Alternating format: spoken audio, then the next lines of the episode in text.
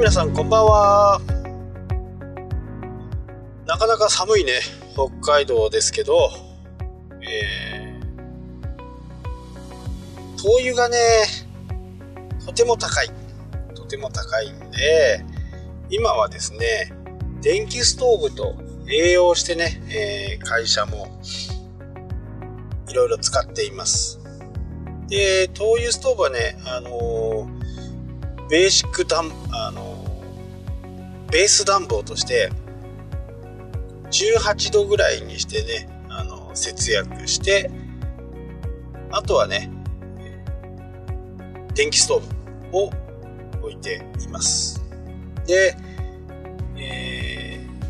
ー、もう僕もねあん正直言うと電気のことはそんなにも詳しくないんですけどえー、まあ電気自動車を乗っていることもあってですね少しはあのー、なんとなくはわかるんですよね。でもまあ真剣に勉強したことなんかもないんで、えー、大体合ってると思って聞いていただければなと思いますけど電気ストーブで 300W とか 600W とか 1200W とかいろいろその電気ストーブによっていろいろあると思うんですけど北海道の1キロ1キロワットアワーあ 1, キ1キロってしか覚えてないんですけど1キロでだいたい北海道ちょっと電気代が高いんですよ。他の地域に比べて。それでも、えー、北海道電力で9.3円ぐらいだと思うんですよね。それで換算しても300ワットの電気ストーブを1時間つけっぱなしにするとさて電気代はどのくらいになるでしょうかとと言われてもねなかなかちょっとイメージが、えつかないと思うんで、えー、答えを言っちゃうと約8円。1時間つけて8円。ちょっと安いと思いませんか？今までこうイメージしているものと。なので、えー、各人うちのスタッフの周りには、えー、その人その人にね、えー、当たるように電気ストーブがねまあ、支給っていうわけじゃないんですけど、3人いれば3個。2人の時は2つ。っていう風な形で、えー、ついている。まあ設置してるんですよね。まあもちろん今までの電気代よりは、えー、20日稼働だとしてもね10時から6時まで。8時間ですから1台あたりずっとつけっぱなしで、えー、8時間、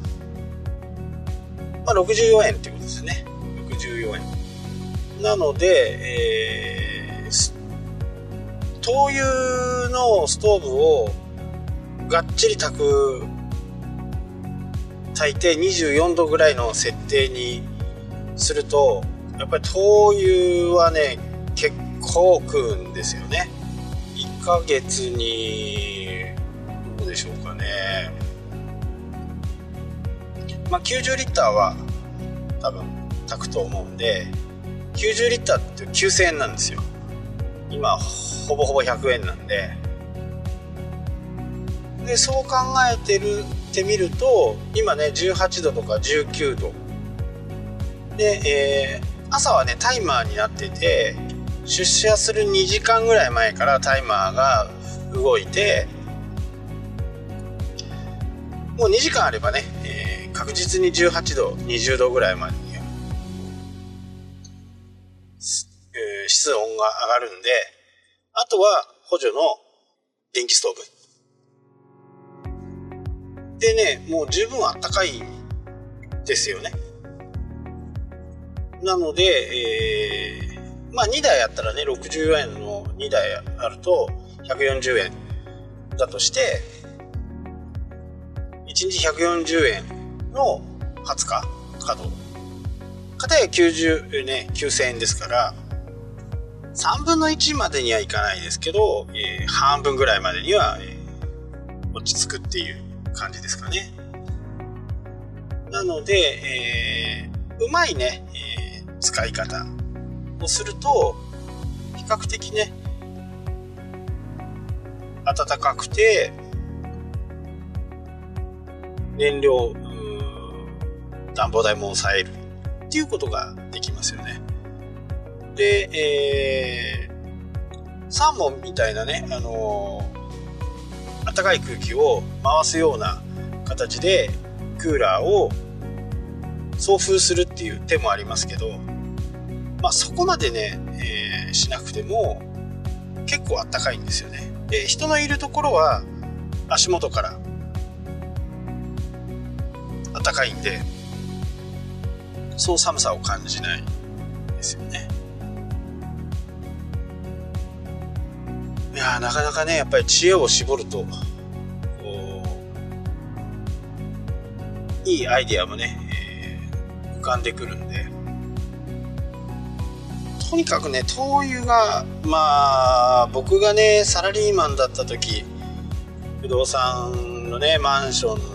とかマンションに入れるね業者さんとかと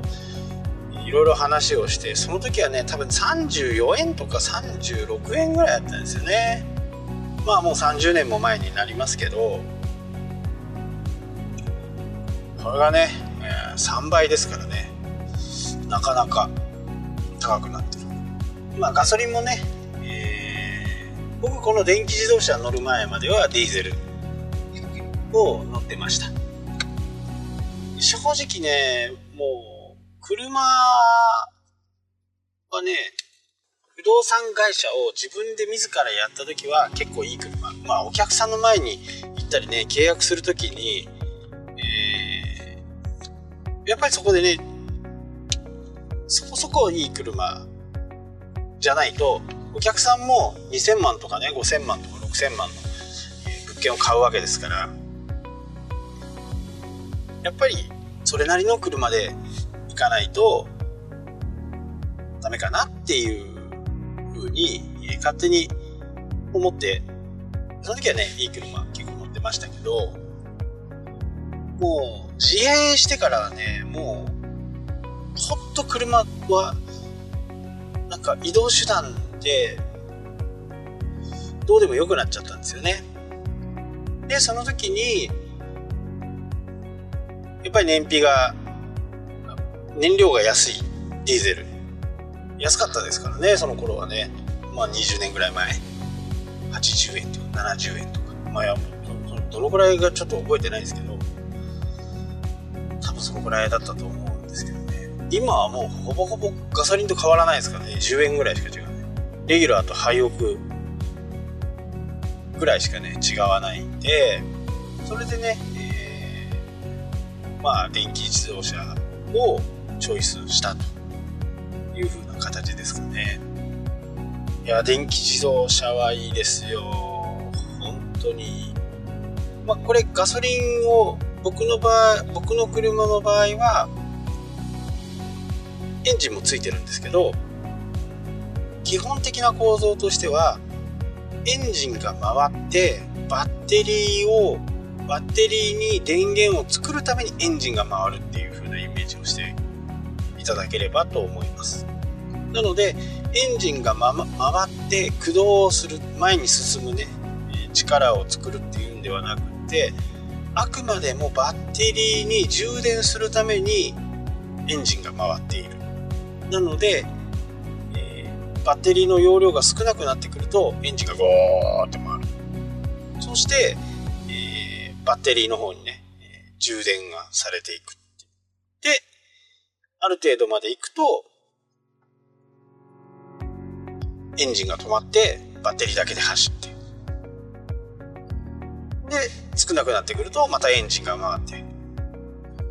バッテリーを充電する。そんな感じですよね。でうちにはねあのー、200ボルトの普通の家庭の家から200ボルトは取れる。IH クッキングヒーターとかあの辺とかはもう全部200ボルトなんですけど200ボルトの工事をしてまあ入り口とかね車庫とかそういう近くのところに200ボルトの電源を設置すると結構56時間ぐらいでね、えー、80%ぐらいまで多分いくと思うんですけどそれを設備をつければ今の通勤この新琴にっていうところ今中国から新琴にまで行くのは片道どうですかね15キロぐらいかな。なので15キロ30キロですよね。30キロぐらいはガソリンを一切使わないでバッテリーだけでね、過ごすことができます。ただ200ボルトのね工事するのがねちょっと私もね貧乏症なんでそこにね15万とかかけて電気工事をするかっていうと、した方がいいのかもしれないですけどそれはあんまりしないですね。ししてないですね。でどんなところでバッテリーを充電するかっていうとイオンは、えー、和音があると急速充電。あのー、電気がねいっぱい早く充電されるやつ。あれは30分で300円なんですよね。で、えー、100V の充電の方は無料なんですよ1時間。なのでもうそれがあるからねまあイオンばっかりです。イオンに行って充電しながら。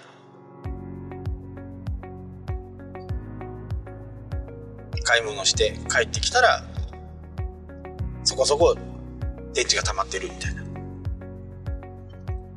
そんな感じでね電気を使っています。でこのねポッドキャスト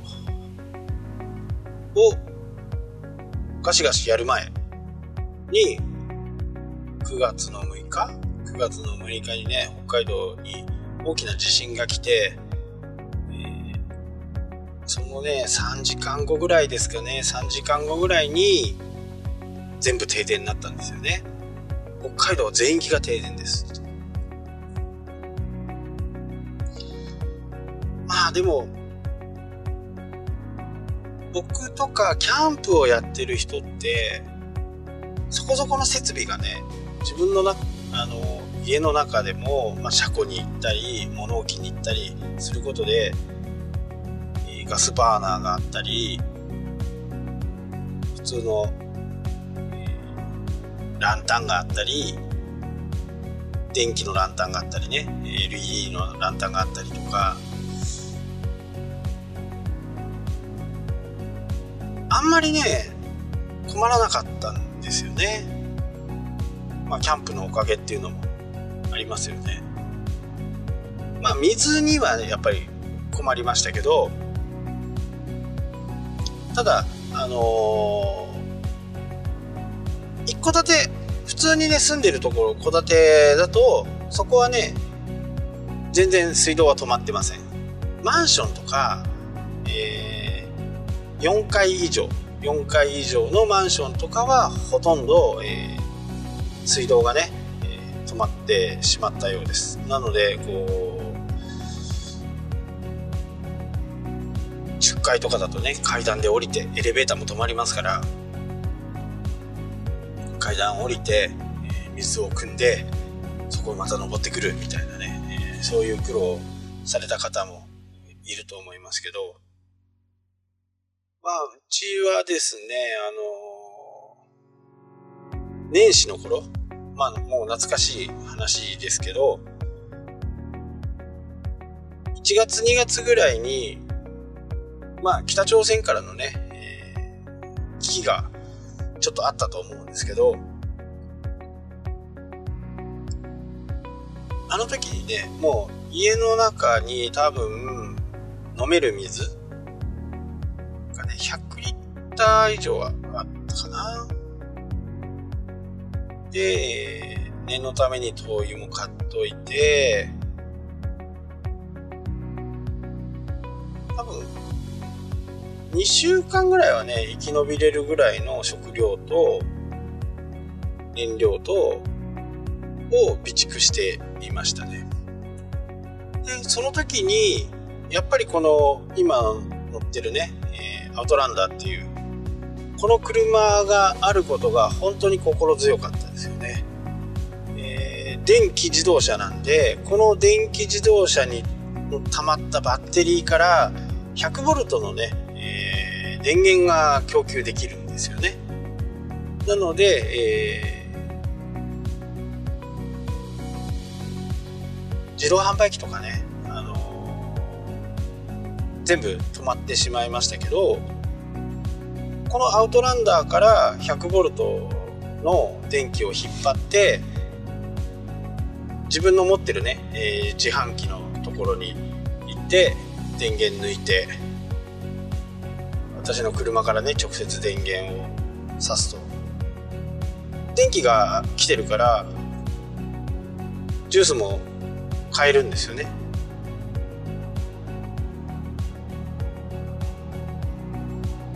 まあそういう使い方とかあとは、えー、周りの人に携帯の充電のね電源をプレを供給することもできました。けどただブラックアウトになってしまったので翌日からはですねあの携帯も止まってしまいましたあブラックアウトが起こった後を各携帯電話の基地局は非常用の電源に切り替わる。それはバッテリーなんですけど非常用の電源に切り替わってそのバッテリーがなくなるまでは電波は通じてたんですよね。なので、えー、私もねネネットを見ながら情報を収集したり、えー、してましたけどただ基地局が止まってしまうとどんだけね、えー、スマホに充電しようがあまり意味を出さないので、えー、お客さんとかね来た人に電源供給をしようかなと思ったんですけど、まあ、よくよく考えるとね電波が通じないだと電源を入れてもしょうがない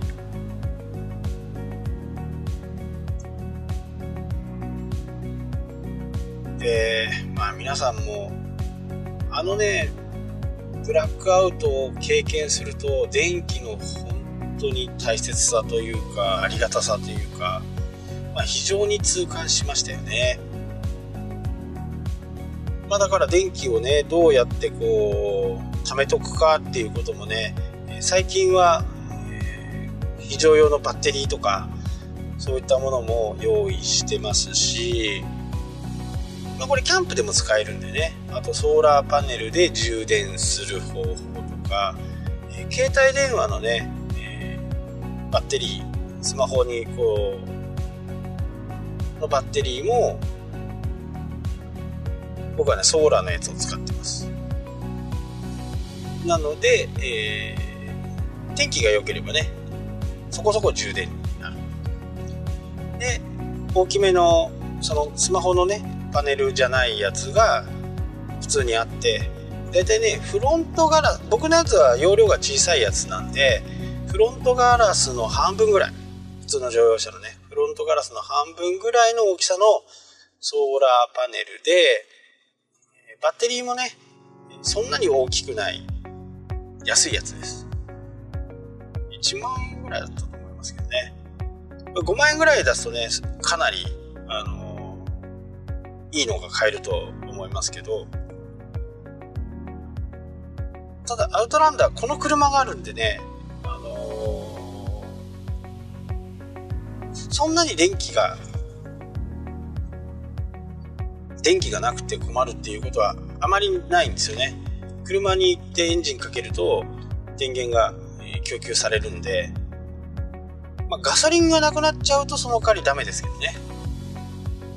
なので、えー、ガソリンのタンクを今年の本格的にね、冬雪が降る前までにはそのタンクに20リッターでも入ってると相当の電気が発電できるんで20リッター10リッターぐらいなんですかね。よくちょっとわかんないですけど、まあ、10リッターのタンクだったら2個ぐらい買っといて20リッターあるとね相当な電気が発電できるんでそういう風なね、えー、ことも考えていろいろね探してたりします。まああの9月のね震災の時は本当に9月で良かったなこれがね12月とかだと本当にまあ死ぬ死んでしまう方はなかなかねやっぱりいろんなところ避難すると思うんで寒くて死んじゃうっていう人はあまりいないとは思うんですけどやっぱり寒さにね耐えな耐えなきゃならないっていうことはすごい大変なんでまあ本当に12月1月まあやっぱり一番寒さが厳しいのは1月後半から2月が寒さが一番厳しいんでこの時期にね、えー、地震が来ないとも限らないのでその時のためにいろんな準備をね、してる方はやっぱりいます。僕の周りでも、えー、いますし、大体アウトドアをやってる人とかは、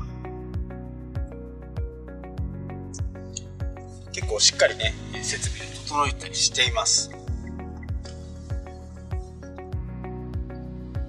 まあ、もしかすると言い訳なのかもしれないですけど、まあ僕もそうですけどね、そういうガジェットみたいなものを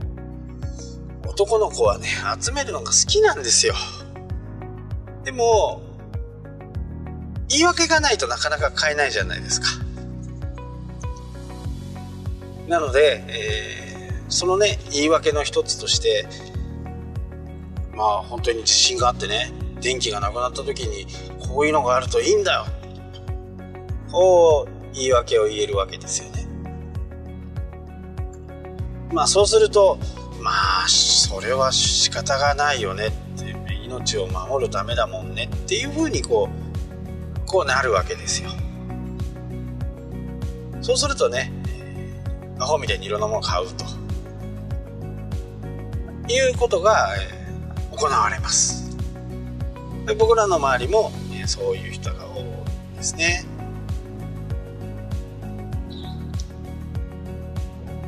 本格的にねあの真剣にキャンプをやる人たちは冬場雪降ってようが何しようが行きますからね、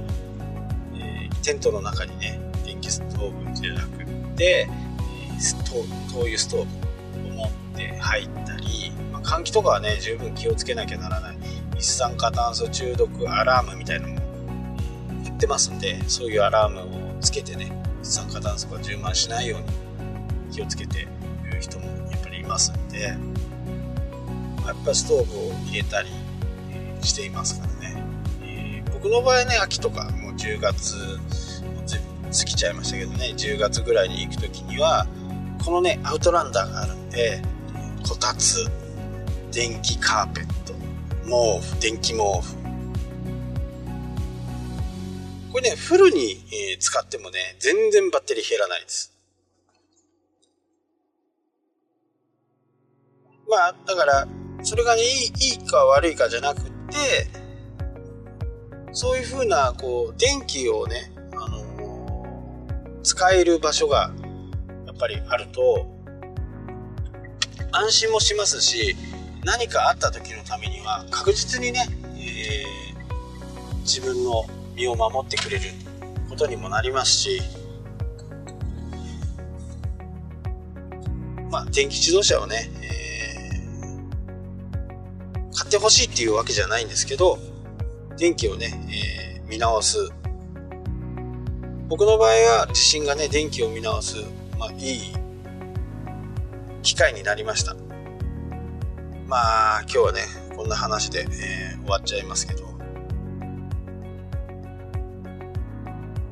まあ、うまくね電気と付き合い灯油と付き合いいろんな形でね、えー、節約を固定観念をね、捨てると随分やっぱり違うんですよね。電気ストーブ、やっぱり電気とかね、えー、北海道の人はガスストーブって大嫌いなんですよ。高いから。っていうイメージがありますけどね、それも使い方なんですよね。なので、えー、1時間の24度にする設定をどういうふうにこうしていくかっていううちの場合はねベースだベース暖房を灯油にして18度以下にならないようにして18度を下回ると電気、えー、灯油ストーブがついてあと周りの小さい電気ストーブが22度ぐらいまで上がるんで普通に仕事してくる分にはね全然問題ない暖かさだなとますので、もしね、参考になれば、是非ともちょっと考えてみてはいかがかなと思います。はい、今日はここまでになります。また明日もよろしくお願いします。